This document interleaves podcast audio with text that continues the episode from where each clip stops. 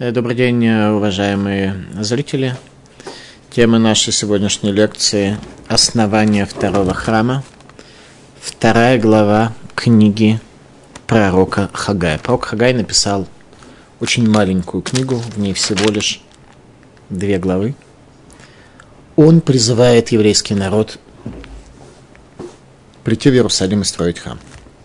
В седьмой месяц, в двадцать первый день, то есть сразу по завершении 70 лет изгнания, было слово Господне через Хагая пророка сказано, «Скажи, прошу Зарубавелю, сыну Шелтеля, правителю Иуды, и Егошо, сыну Йоцедека, священнику великому,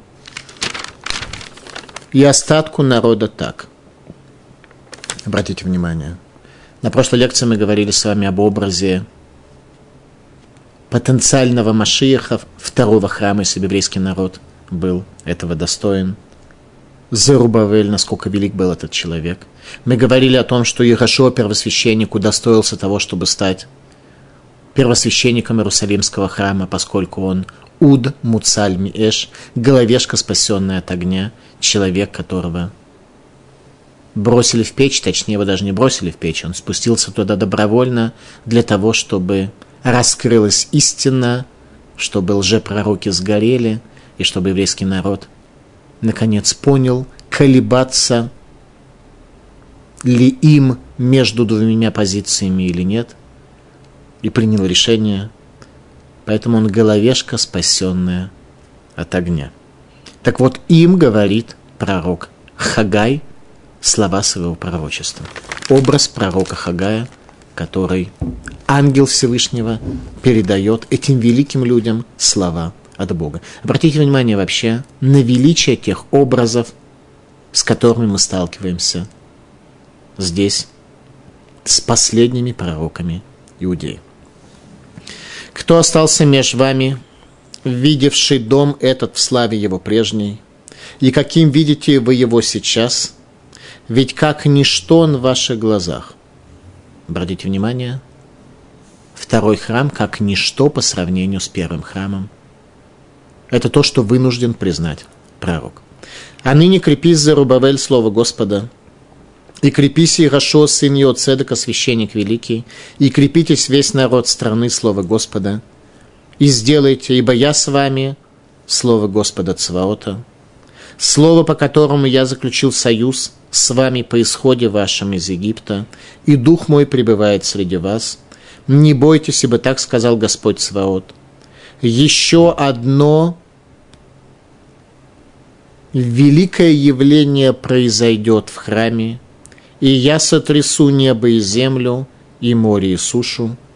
Я сотрясу все народы, и придут они с сокровищами всех народов, и наполню дом этот великолепием, сказал Господь Цвот. Как это сказано на иврите? Кико амарашем цвакойс от ахат ми адги вани мариш это шамаем ветарец вейтгаям это хараба. Еще немного времени и произойдет землетрясение на небесах и на земле, на море и на суше. Комментаторы говорят, что это будет момент раскрытия величия второго храма, праздник Ханука. То, что Хазаль мудрецы установят нам в качестве праздника Ханука, и нам потребуется понять, почему это было необходимо и что было раскрыто в Хануку в связи со вторым храмом, ибо мы помним по предыдущей лекции о том, что второй храм, в нем будет не хватать пяти явлений раскрытия, как то сказано, в Ихабда, и я прославлюсь, говорит Всевышний, но последней буквы Рей, численное значение которой пять не хватает, и мудрецы в Талмуде Йома приводят, что не было там ничего находящегося в святой святых, как месте связи между высшими и нижними мирами. Этого места связи просто не было. То есть была святая святых, но там не было ковчега завета. И там не было кругов, через которых божественное присутствие протекало в этот мир, и молитва человека поднималась в мир возвышенный. Мне серебро и мне золото, слово Господа Цваота. Больше будет слава дома этого последнего, чем прежнего, сказал Господь Сваот. То есть Всевышний говорит, что несмотря на то, что люди, построив второй храм, плакали, в какой-то мере плакали от счастья, что им удалось вернуться в землю Израиля через три поколения, о чем говорили лишь пророки. Но на самом деле старики, которые видели первый храм, они плакали от того, что второй храм далек от совершенства. Вдруг Всевышний говорит, что серебро и золото принадлежат ему. То есть получается, что Всевышний дает какое-то указание людям по поводу их ориентации на материальность. Происходит какое-то изменение в природе человека после разрушения первого храма, в смысле его ориентации на материальность. Это нам все надо будет понять, а мы с вами увидим и поймем, что здесь сказано. И говорит при этом Всевышний, что второй храм свою славу будет определенным образом иметь. В 24-й день 9 месяца во второй год царствования Дарьеваша было слово Господне через Хагая пророка – сказано, так сказал Господь Саваот, спроси у священников Тору, говоря, если несет человек мясо освященное в поле одежды своей, коснется он полой своей, хлеба или похлебки, или вина, или масла, или какой-нибудь пищи, станет ли оно священным? И ответили священники и сказали нет. И сказал Хага, если дотронется до всего этого осквернившейся прикосновением к мертвецу, станет ли оно нечистым. И ответили священники и сказали, станет нечистым. Иными словами, человек, если он в руках держит что-то чистое, то не может он повлиять на то, чтобы другие предметы стали чистыми, священными, возвышенными, а испортить намного легче. Испортить намного легче в этой жизни. Чтобы что-то осветить и возвысить, для этого требуется много работать. Чтобы что-то осквернить, испортить, сделать нечистым, очень просто. И ответил Хагай и сказал, так и народ этот передо мной, слово Господа, и такого всякое, и таково всякое дело рук их, и то, что приносят они там в жертву, нечисто оно. А теперь обратите, прошу, сердце ваше от этого дня и далее, когда еще не был положен камень на камне, в храме Господнем. Бывало, приходил к Скирде в 20 мер, и было там 10. Приходил в Давильню, чтобы начерпать 5 мер, 50 мер, а было там 20. Короче говоря, мы живем в мире увядающем, когда запасы увядают. Поражал я вас высыханием колосев, ржой и градом, каждое деяние рук ваших, но не обращались вы ко мне, слово Господа. Обратите, прошу, сердце ваше от этого дня и далее, от дня 24 девятого месяца, от дня того, когда основан был храм Господен, обратите сердце ваше. 24 Кислева, за день до праздника Ханука, за много лет до этого, конечно. Но, во всяком случае, дата времени освящения храма второго в событиях Хануки здесь уже указано. Еще зерно в житнице, еще виноградная лоза и смоковница, и гранатовое дерево, масляничное дерево не плодоносили от этого дня. Я благословлю тебя. И было слово Господне к Хагаю вторично в 24 день месяца сказано. Скажи за Рубавелю правителя Иудеи так. Я сотрясу небо и землю, опрокину престол царств, и истреблю силу царств народов, и опрокину колесницы всадников их. И не будут кони и всадники их, каждый мечом брата своего. В тот день, слово Господа Цваота, я возьму тебя, за Рубавель, сын Шалтеля, рабом себе, слово Господа, и буду хранить тебя, как печать, ибо тебя избрал я, слово Господа Цваота. Зарубавеля Всевышний избрал быть помазанником на царство, Машиихом, если библейский народ этого удостоился. Как нас с вами это касается, может быть, мы не являемся потомками царя Давида по отцовской линии. Всевышний избирает людей не только на должность Машииха, но и на какие-то другие должности. Если мы скажем Всевышнему, вот я для служения тебе, то Всевышний нас тоже может на что-то избрать. А если мы скажем, вот я для служения себе, для эго, для желудка, для прочих каких-то личностных свершений, к этому все мое внимание, и на это я ориентируюсь в своей жизни, то нечего удивляться, что дома у нас будет пустошь, и на серебро и золото, как в нашей главе отмечает пророк, мы будем ориентированы неадекватно. Увидим это более подробно. Начало строительства храма. Еще раз тема нашей лекции – основание второго храма, вторая глава книги пророка Хагая. В седьмой месяц, в двадцать первый день было сказано, слово Господне через Хагая пророка сказано, «Скажи, прошу Зерубавелю, сыну Шалтеля, правителю Иуды, и Ерашуа, сыну Иоцедека, священнику великому, и остатку народа так, кто остался между вами, видевший дом этот в славе его прежней, и каким видите его его сейчас, ведь как ничто он в глазах ваших». Мецуда Давид. Им яриху зе мульзе, гало габайта зе думера биньян эль. Если вы сравните первый храм и второй, то второй храм выглядит по сравнению с первым как отсутствие. Об этом плакали люди. Старики, которые видели еще первый храм. Я специально сказал старике не старейшины, потому что старейшина предполагает некоторое особое постижение. Даже старики, у которых не было, может быть, чрезвычайно великих постижений, вспоминая первый храм, они плакали. Что такое храм? Храм – это место, где можно осуществить два основных действия. Первое – это осуществить свое служение по отношению к Всевышнему. И второе – получить какое-то излияние божественного света, божественного присутствия. Так вот, в смысле служения во втором храме можно было осуществить то служение, которое приводится в Торе, но в смысле исправления себя, в смысле того, что храм назывался Ливанон от слова Лаван, то, что очищает человека, делает его белым, очищает его от зла, лишая свободы выбора.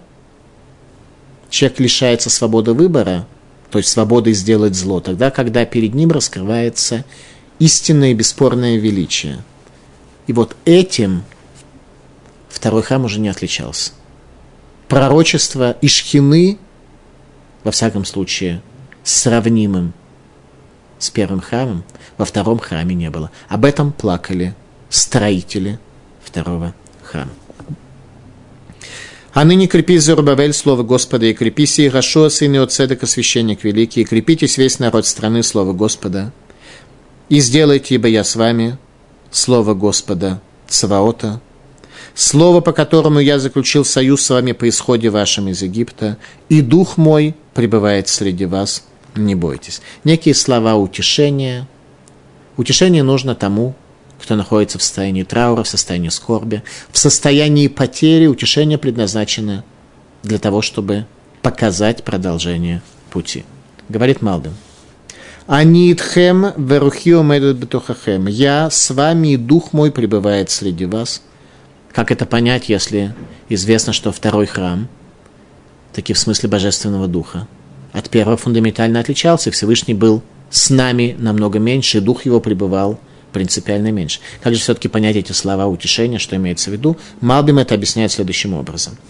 Кигам ата итхем, и сейчас я тоже с вами. К моше раите этхем беет яцият мецраем, как я был с вами при исходе из Египта. Бетнайше тишмеру деврейра Тора, к моше шамартемас, при условии, что вы будете соблюдать заповеди Торы, как соблюдали тогда при исходе из Египта.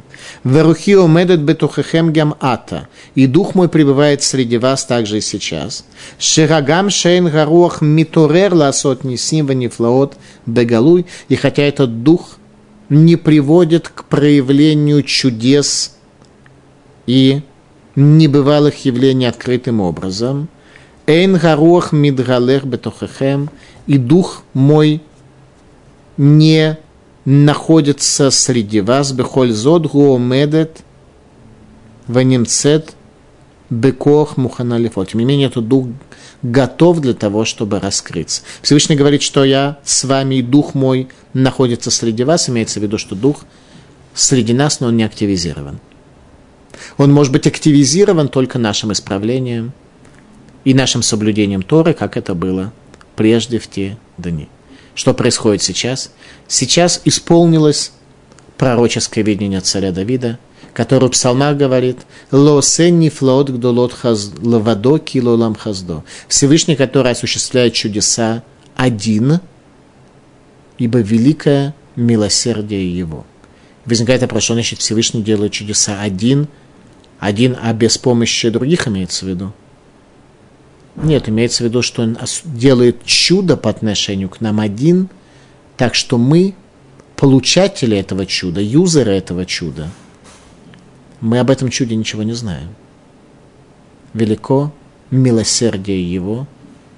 Это и есть сокрытие Всевышнего в этом мире. Он делает для нас великие чудеса, а мы даже не знаем, что чудо произошло, что он, не дай Бог с нами могло произойти несчастье или болезнь.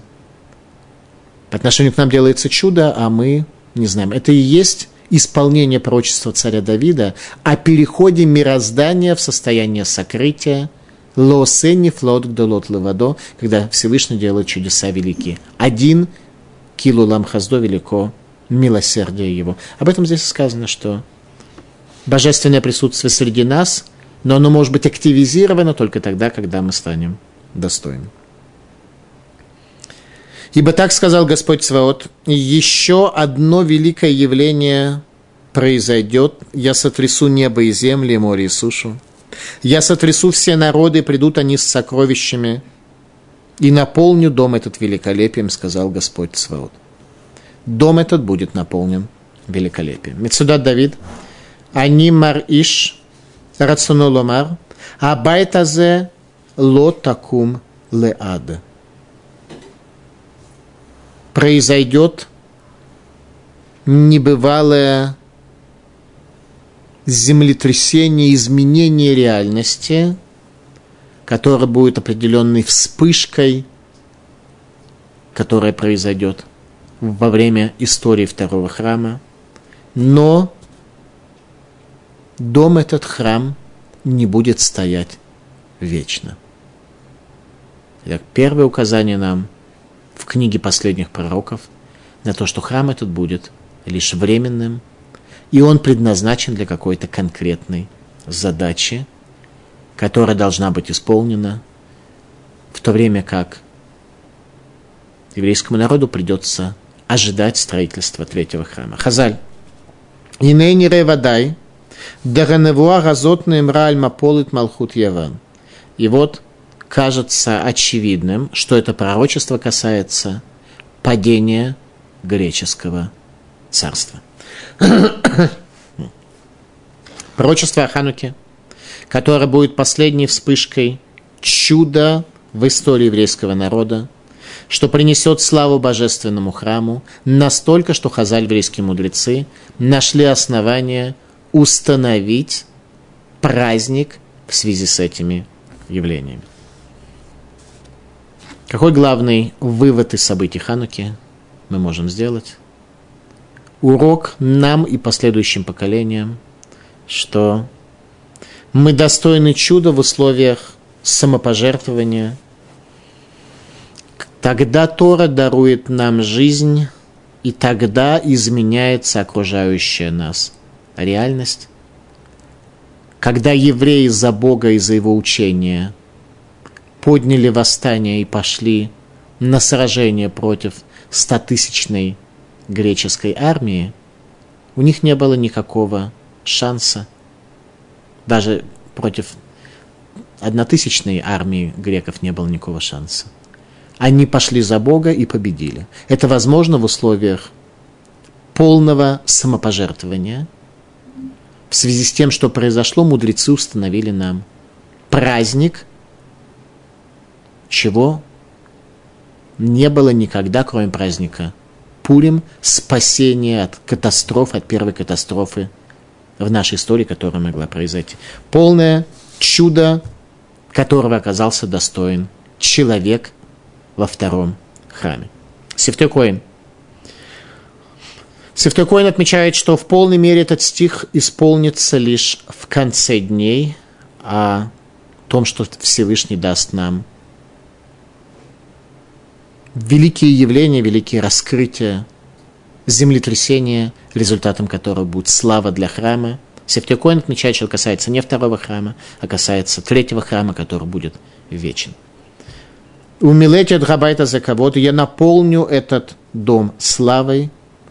У Милети Леотита я наполню Сефтекоин говорит, в будущем, как то сказано в книге пророка Ишаяру, у квод Гашем Алаях Зарах, и слава Всевышнего засветит над тобой. Когда этот посук исполнится, когда осуществится эта новая реальность, тогда мы сможем увидеть, как выглядит храм, наполненный божественной славой. Раши. Раши говорит следующее.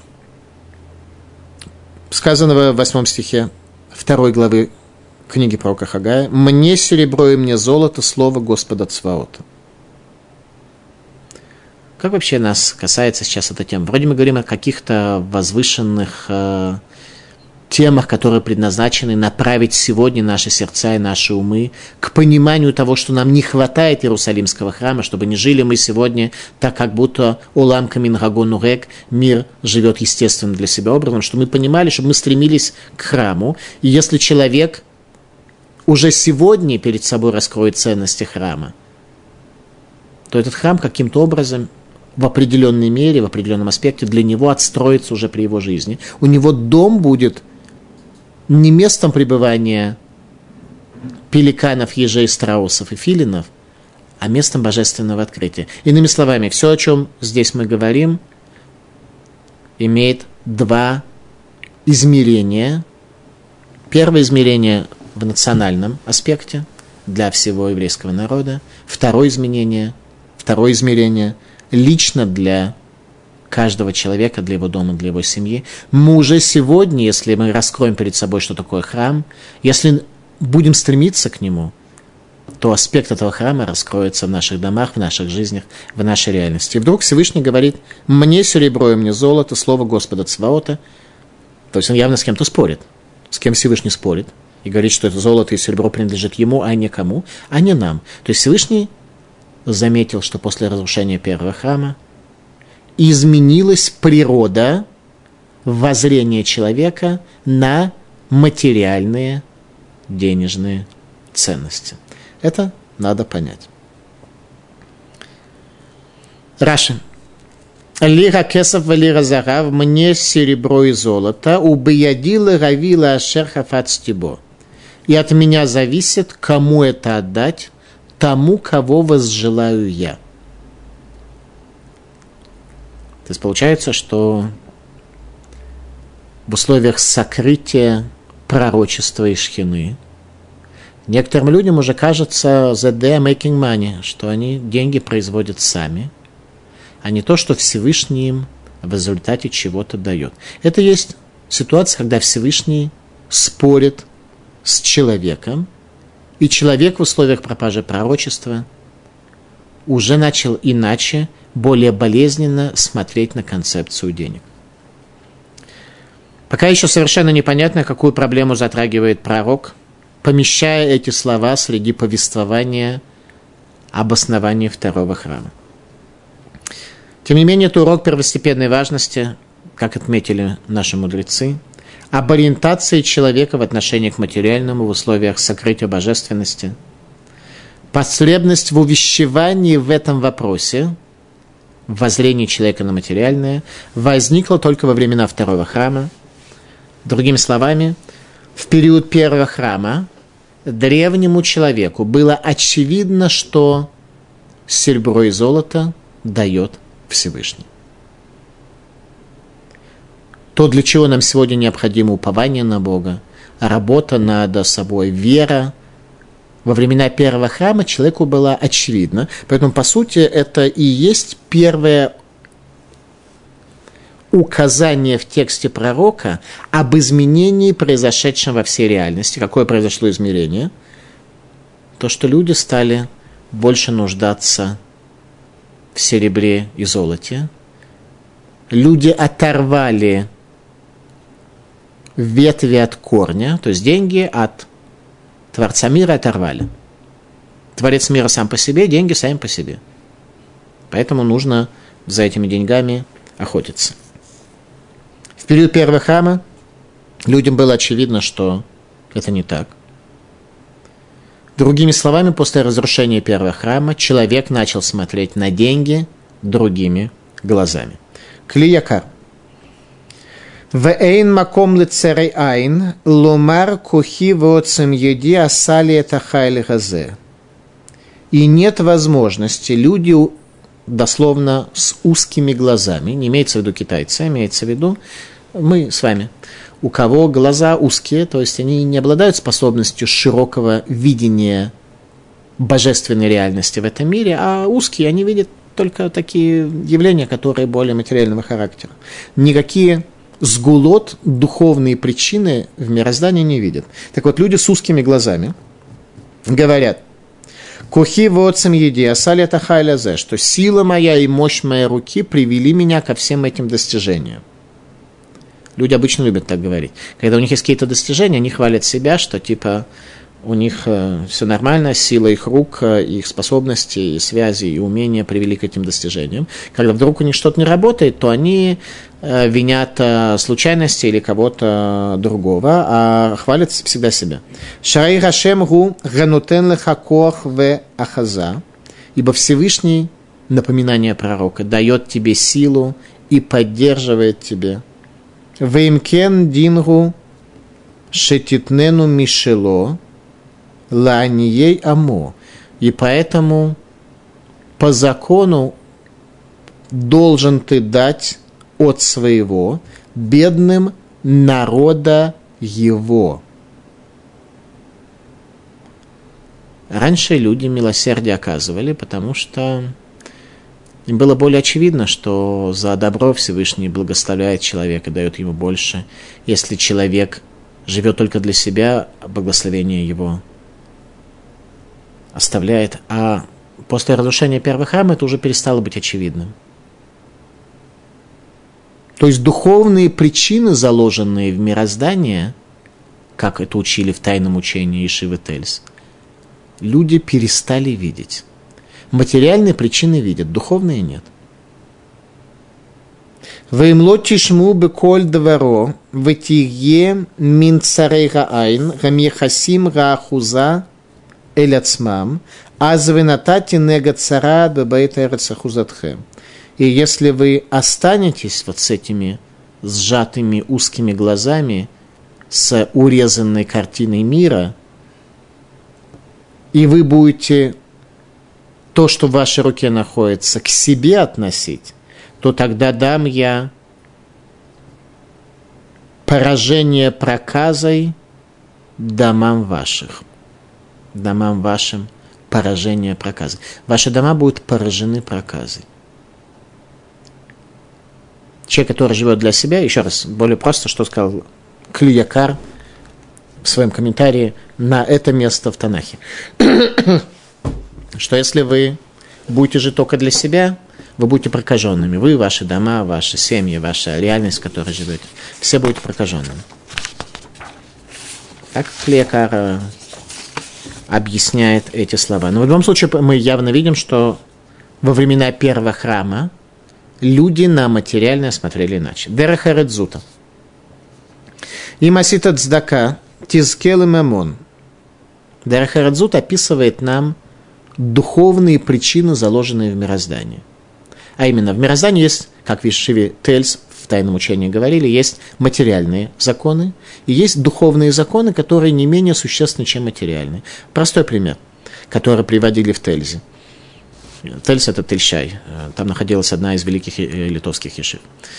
Э, человек знает, что для того, чтобы зерно выросло, необходимо какие-то материальные причины. Необходимо вспахать поле, необходимо засеять э, зерном это поле, и необходимо полить его водой – но на самом деле необходимы какие-то духовные причины. Одна из них это дздака, чтобы человек от этого поля давал милосердие. И эти духовные причины, они не менее существенны, они более сокрыты от глаза.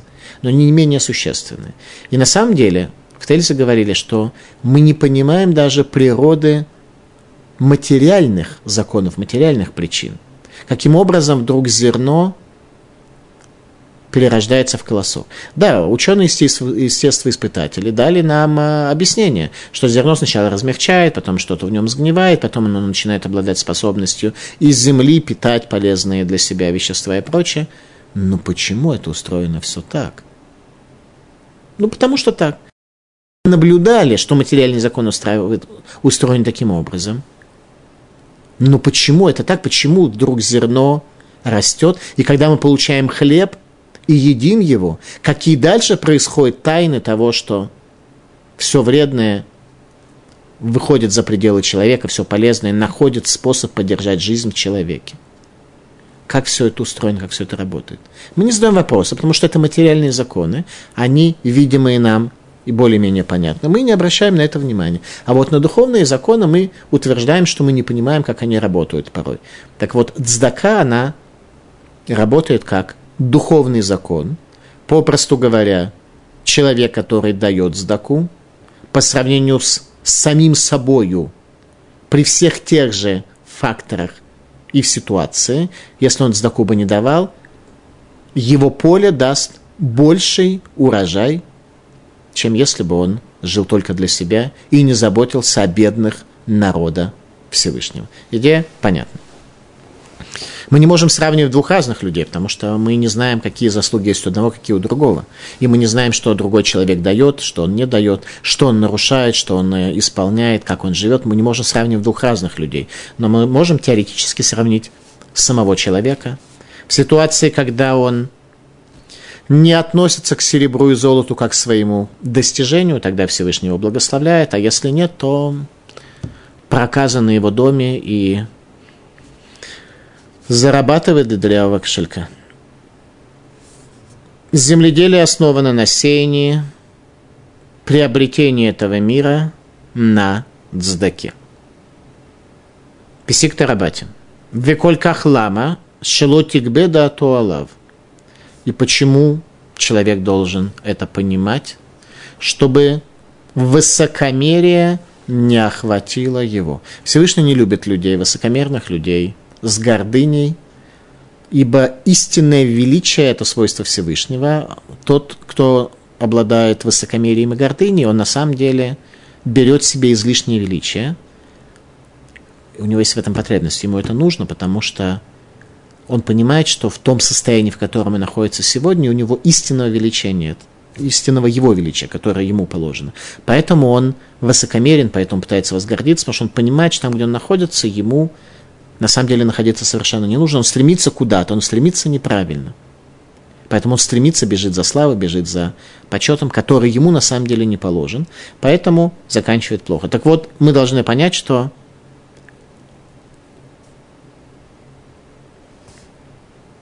мы должны понять, что ему Всевышнему принадлежит серебро и золото. Шелот тигбеда атуалав, чтобы наше мировоззрение, воззрение о себе – не привело нас к излишней гордыне. Гордыня наша приведет к тому, что Всевышний оставит нас, и будет нам не здорово. Талмуд трактатики душин. Раби Мейр Омер. Лолам ин мода дам ливно уманут накия векалав и вякеш рахамим лемиша хаоша ванахасим шело. Шейн аниют минре уманут вейна шрут минре уманут.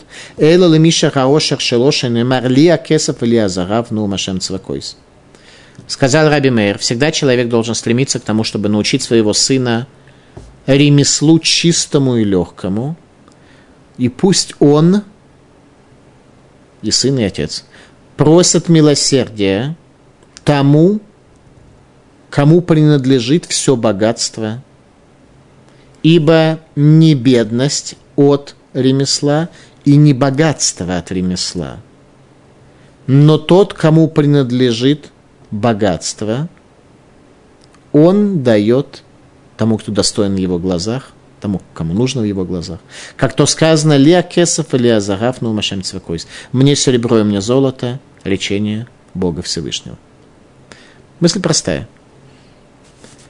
что после того, как мы имеем а, бизнес и способности какие-то, и возможности какие-то, интересы какие-то и так далее, у нас есть еще коэффициент полезного действия нашей работы.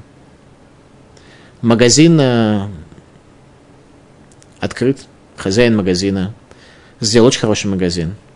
Этот магазин может ему приносить э, определенное количество денег, а может намного-намного больше. И вот это уже называется КПД и зависит от благословения Бога. Это то, что сказано здесь, что не богатство от ремесла и не бедность от ремесла. А от кого богатство, от кого бедность? От Всевышнего благословлен Он. Поэтому мы должны удостоиться благословения, чтобы наши материальные предприятия работали более эффективно. В какой ситуации это может быть? Когда человек, во-первых, поймет, что серебро и золото принадлежат Всевышнему, во-вторых, когда он перестанет за ним гнаться. Сейчас мы увидим, что значит за ним гнаться. Еще раз, иудаизм не запрещает бизнес, даже крупный бизнес, но он дает советы и границы, как сделать, чтобы не стать презренным во глазах Всевышнего, чтобы он перестал тебе давать успех твоему бизнесу. Вот этому иудаизм учит. Мораль из Праги говорит так. Есть рефреш бейна кесов и азарав Тора. Есть разница между серебром и золотом и Торой. Кеакесов и азарав Гуэль Гашем из Борах, ибо серебро и золото принадлежат Всевышнему, благословлен Он. Как то написано, что мне серебро и мне золото, сказано здесь у пророка Хагая. Ваилу Гатура Гишелядам, а вот Тора принадлежит человеку. Тора была дана человеку, и она принадлежит человеку. Как то сказано, у Бетурато Егегею Мамвелайла, и Тору он будет заниматься днем и ночью.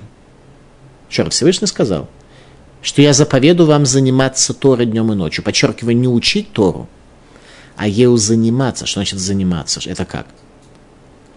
Чтобы во-первых, что измерение наших достижений в изучении Торы в зависимости от количества сил, которые мы приложили.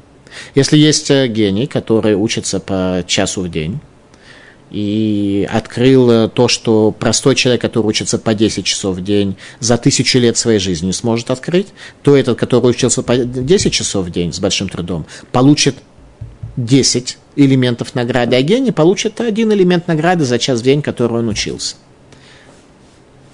Наша оценка нашей деятельности не от наших способностей, от нашего труда, который мы приложили. Еще раз, что говорит Мораль из Праги? Тора принадлежит нам, а вот серебро и золото Богу. Многие из нас бросают Тору и гонятся за серебром и золотом. Всевышний говорит, так делать не надо. Надо сделать наоборот. Ли акесов или азагав. А вам Тора, занимайтесь Торой. Адир бемаром. Коль эла гадварим, гем урод якорот, лымала, весудам, лиакесов или азара. Все эти явления, о которых идет речь, это свет дорогой, проистекающий сверху. И сод их, тайна их, лиакесов или азарав. Упростим это, то, что говорит Адир Бемаром, на примере из колесницы пророка Хескеля. Пророк Хескель, видя состояние небес перед разрушением храма, говорит следующее, что на небесах заморозка, там, где верхние воды должны были пролиться вниз на эту землю, там произошла заморозка, там все замерзло, и благословение просто не может спуститься вниз с верхних вод, с вне небосводной части этого мироздания из высших миров нижние миры. Так вот, на самом деле деньги – это определенное благословение, которое происходит. Если человек очень активно доит небеса, тянет оттуда высокомерно серебро и золото, то там происходит заморозка, ибо разморозить это состояние небосвода над, над собой мы можем только в одной ситуации, когда мы какое-то тепло поднимаем на небо, когда от нас исходит какое-то добро, какой-то смысл, какое-то напряжение – интеллектуальный и так далее. А иначе мы э, все это дело замораживаем. Это э, немножко упрощенная модель того, что Адир Бемаром захотел сказать еще раз, что это дорогой свет, который спускается сверху, и тайна его мне серебро и мне золото. Алшейх, великий толкователь Торы, который жил 500 лет тому назад в Цфате. Аль-Я Рухахем. Не подумайте. Кемаши тютнугу мишалахем. Что то, что вы дадите бедным моего народа, это ваше. Килия кесов или азар, вы мне серебро и мне золото. Сказал Всевышний Бог воинств. Бог воинств. Он справится дать серебро и золото кому нужно. Почему не дает бедным, это уже отдельный вопрос. Именно для того, чтобы мы получили заслугу, сняв с бедного страдания бедность. Об этом сказано в Талмуде, что бедность – это колесо, которое вращается в этом мире. И если ты не хочешь, чтобы твои потомки, твои дети в результате такого распределения этого колеса, которое распределяет э, благосостояние, благополучие, оказались бедными, то давай десятину сейчас. Не думайте, что вы даете, говорит Алшейх, от своего. Кейн мемонхем рак не вкадетхем, что имущество, которое у вас есть, оно только дано вам на хранение. Везеру амрук хумиетхем, килошелахем, гурак шихуитхем. Поэтому имейте в виду, что оно просто у вас находится временно, но в конце концов вас может покинуть, может вам добавиться больше. У мимену текхутрума, но из него возьмите подношение, возвышение для Всевышнего. Подношение, на иврите это трумат, слово лагарим, поднять. То подношение, которое мы делаем, то, что мы поднимаем, остальное остается на том уровне, на котором находимся мы.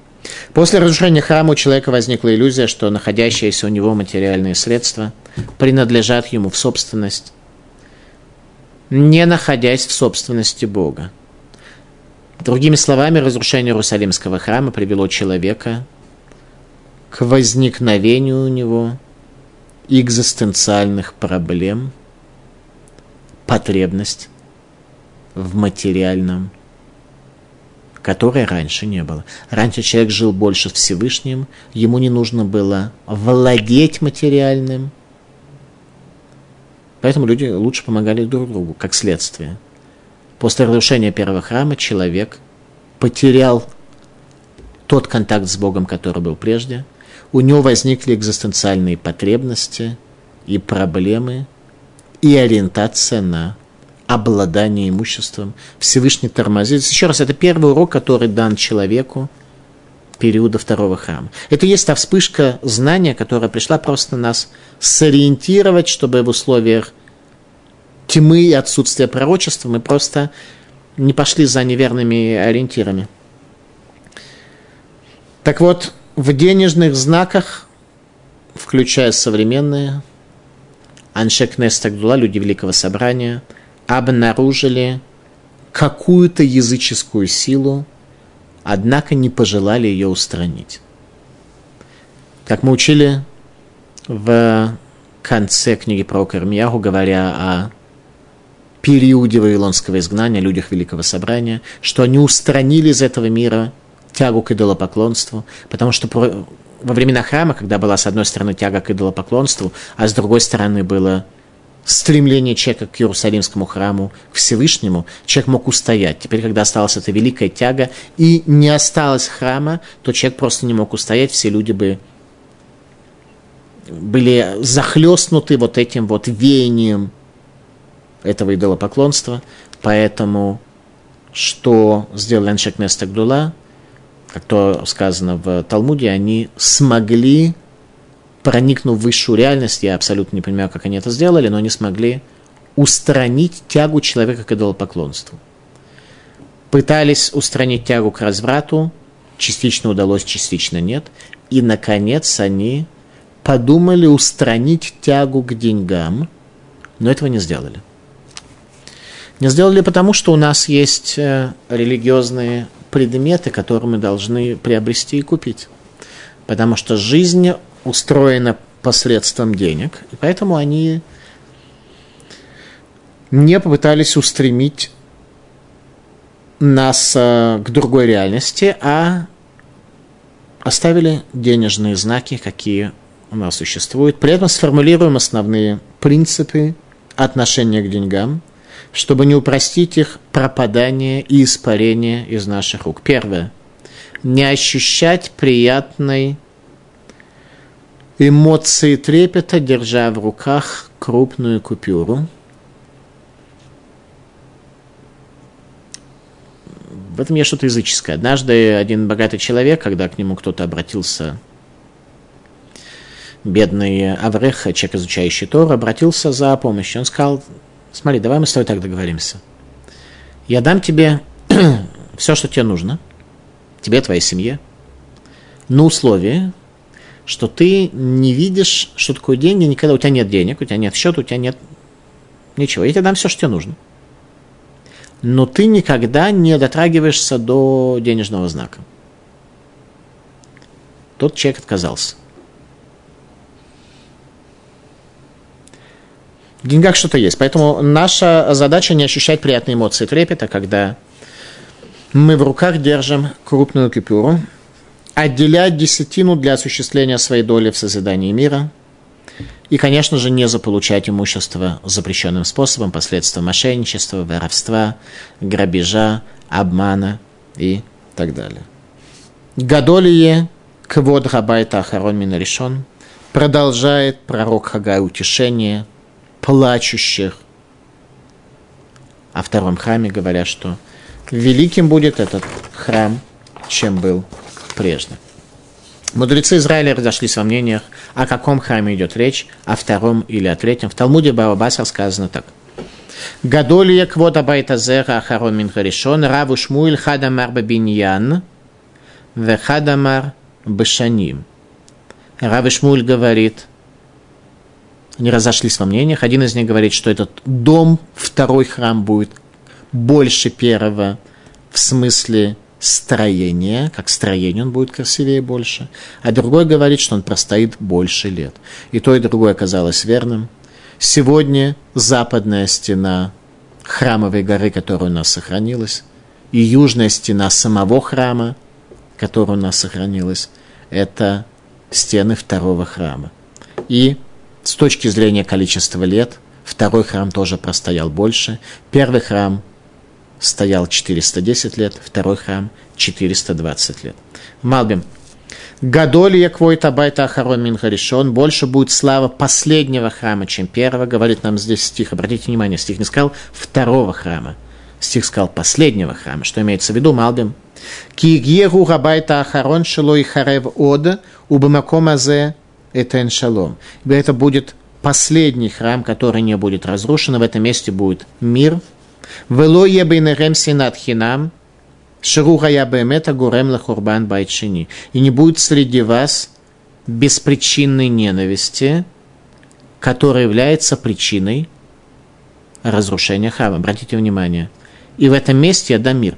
Что это за связь в стихе? Почему стих связывает вещи вместе? Что велик будет этот дом последний, и в этом месте будет мир.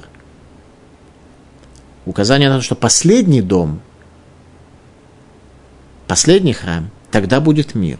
А второй храм будет разрушен из-за беспричинной ненависти. И так сказали мудрецы, что первый храм был разрушен, в первую очередь из-за идолопоклонства, из-за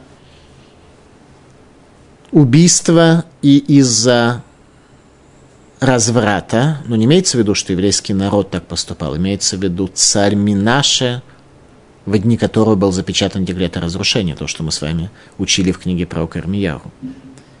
Тем не менее, третий храм будет храмом вечным. Беньяру бен яда. Каббалистическая книга. Руахарон бебиньян басар ведам. Это будет последний храм, построенный человеком. Он имеет в виду второй храм.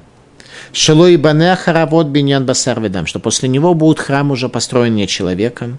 Ах байта шлиши Шанахну Мицапим и Лав, но третий храм, строительство которого мы ожидаем, Гумасе Шамаем, он спустится с небес, Шалав Нитнаву Бешаратаям, Мигдаш Гашем Канану Юдеха. Именно о нем пели мы при произношении песни пересечения моря.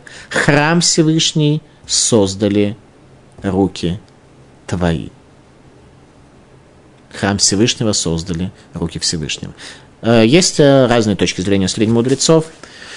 как будет построен второй храм, спустится ли он с небес, или он будет построен человеком. Но так или иначе, даже если он будет построен человеком, это будет уже не храм, построенный плотью и кровью, а храм, построенный новым человеком, в котором будет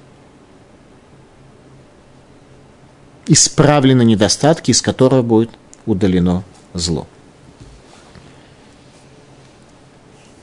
В 24-й день 9 месяца, во второй год царствования Дарьеваша, было слово Господне через Хагая пророка сказано, так сказал Господь, спроси у священников, говоря, если человек несет чистое, сможет ли он очистить этим нечистое, или наоборот, сможет ли он искоренить нечистое. Пророк Хагай обучает народ Икуаним законам ритуальной чистоты Иерусалимского храма. В какой день он это делает – 24 Кислева, за день до будущего освящения храма от греческого осквернения. То есть здесь, когда пророк говорит о великом чуде, которое произойдет, о чуде, когда еврейский народ пойдет на самопожертвование,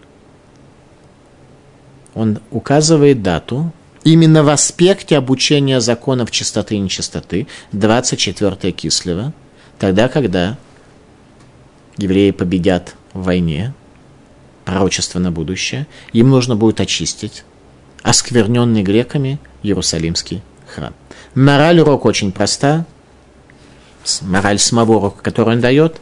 Осквернить грубым прикосновением нечистого проще, чем сделать священным важный урок для нас, чтобы изделие наших рук, наше служение, исполнение заповедей не оказалось нечистым, нечистотой мертвеца, прокаженного или нечистого гада, то есть оторванно от Бога живого. Малбим. Омерлей, техохот мусар, им иткарву, веягубек душа, лотидбак как душабам, убетши иткарву эль гатума, тейкев тидабек бам виют миим. Это увещевание мусара, говорит Малбим. Если человек дотронется до чего-то чистого и прилепится к нему, то совершенно не факт, что от этого он сможет очиститься.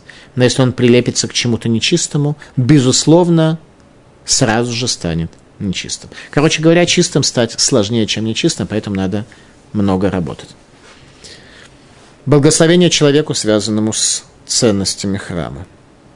А теперь обратите, прошу, сердце ваше от этого дня и далее, когда еще не был положен камень на камень в храме Господнем, бывало приходил к скирде в 20 мер, а там оказывалось 10, и теперь обратите сердца ваши, не будет больше у вас пропадать ваши материальные ценности в результате проклятия, от этого дня я благословлю тебя. Строительство второго храма приводит к благословению, так что человек будет благословен. Благословление человеку, связанному с ценностями храма, проклятие человеку, живущему ради своего почета. Иерушалми, Иерусалимский Талмуд, трактат Сота. Хахамим умрим, газнут веакшафим килу это коль. Говорят мудрецы, разврат и колдовство приводит человека к пропаже всего, что он имеет. Почему? Мера за меру. Разврат – выход за разрешенные границы, проникновение в чужое. Колдовство тоже проникновение в запрещенные, чуждые, более возвышенные э, границы. Методами колдовства то, что методами нечистоты, это тоже запрещено. То есть человек стремится нарушить свои границы, так объясняет мораль из Праги, проникнуть в запрещенную для себя зону, он потеряет то, что у него есть. Еще раз, что сказано в Талмуде Рушалме.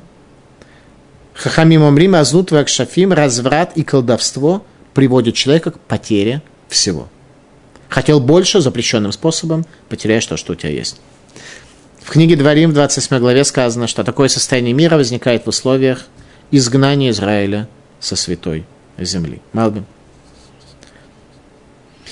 Вейкете отхем бешедафону бейраком убебарад, и я побью вас шидафон, болезнями всевозможными, ваши поля и градом. Мадора Язе, почему это было? Мифареш, и китет коль масса и дыхем, побью все изделия ваших рук. Рациону ламар шахаю рак паулот хитсаниот, рак массы едаем, ватем бацмихем лугаитам илай. Что вы только внешне соблюдали в заповеди своим сердцем, вы отдалились от меня. Рациону ламар шасита маасе блокована. Вы сделали поступки, вы совершали поступки без намерения. Гуф было нишама, тело без души. Мигдаша ваним было лавовод. Храм из камня без сердца. В такой ситуации будет у вас проклятие Бемаса Едыхем на изделиях рук ваших.